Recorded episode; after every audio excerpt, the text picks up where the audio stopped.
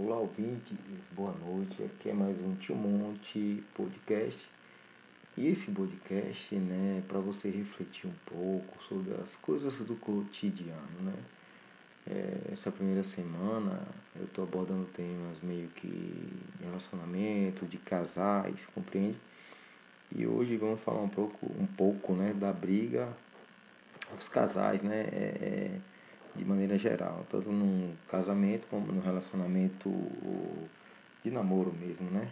O famoso ficar, o ficando. Beleza? Vamos ver o que, é que sai desse podcast aqui com vocês.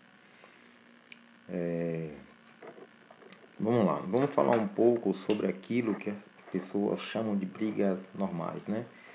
Ou seja, as pessoas, muitas pessoas acham que a briga é um fator não só inevitável como normal e até às vezes bem-vindo, porque muitas vezes as pessoas acham que a briga nos casais quebra um pouco a monotonia, a rotina, é até um pouco estimulante.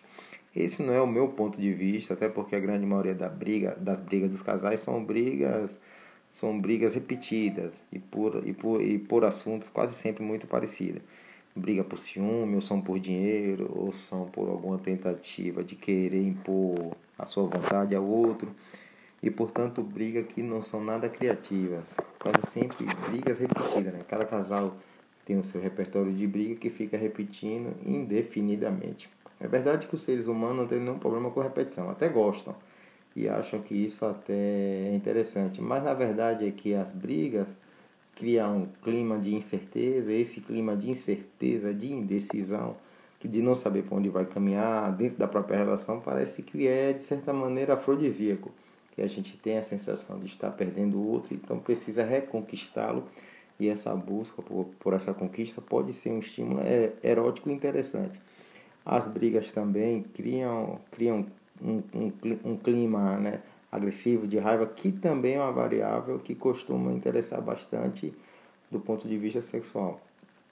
É, porque o sexo é uma certa pitada de violência e agressividade, parece que tem compromisso mais forte com o erotismo do que mesmo com o amor. E a ternura, né? Então a ternura parece que compete com tesão e uma certa raiva e hostilidade parece que estimula o erótico. Nesse particular, muitos casais realmente, talvez até curtam né, a briga como um estímulo erótico para manter viva e acesa a, o erotismo. Apesar de que, volta a insistir, deve, deve existir meios, né?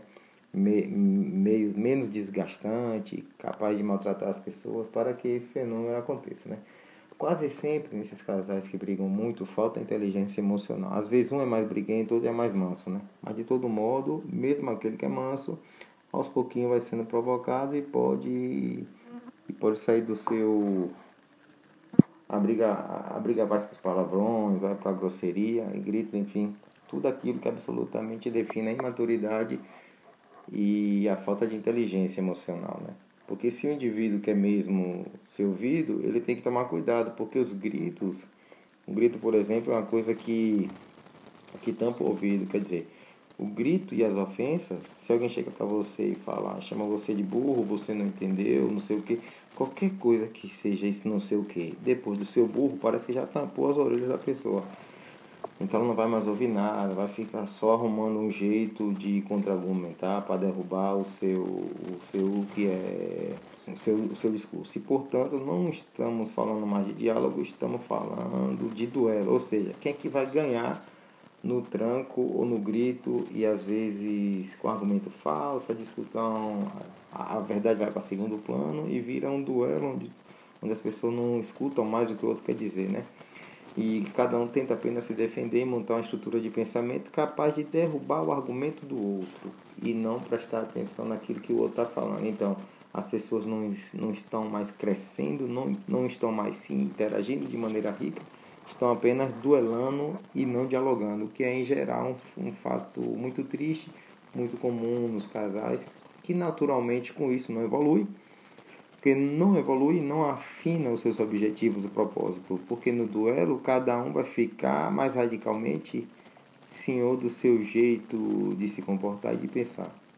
No diálogo, esse que na verdade eu falo e, e, com cuidado, o que eu falo, outro presta atenção naquilo que eu estou falando, que se sente respeitado pelo meu jeito de falar, e aí ao invés de tapar os ouvidos, ele ouve o meu argumento e quer saber o que eu estou falando de verdade, para ver se o meu argumento é melhor do que o dele, e vice-versa, né? Quer dizer, os dois ficam tentando encontrar a fórmula mais harmoniosa de, de maneira de pensar, então existe uma tendência no médio prazo para convergência, né?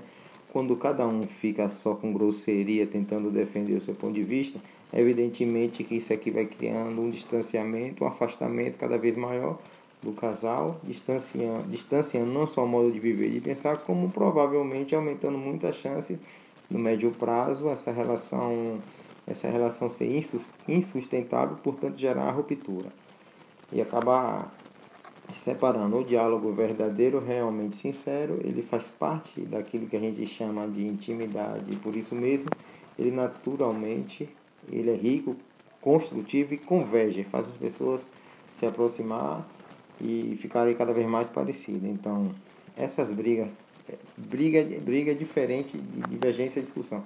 Calma, serena, educada e carinhosa, acerca de divergência do ponto de vista briga, grosseria, briga, duelo, não é diálogo briga não tem riqueza alguma.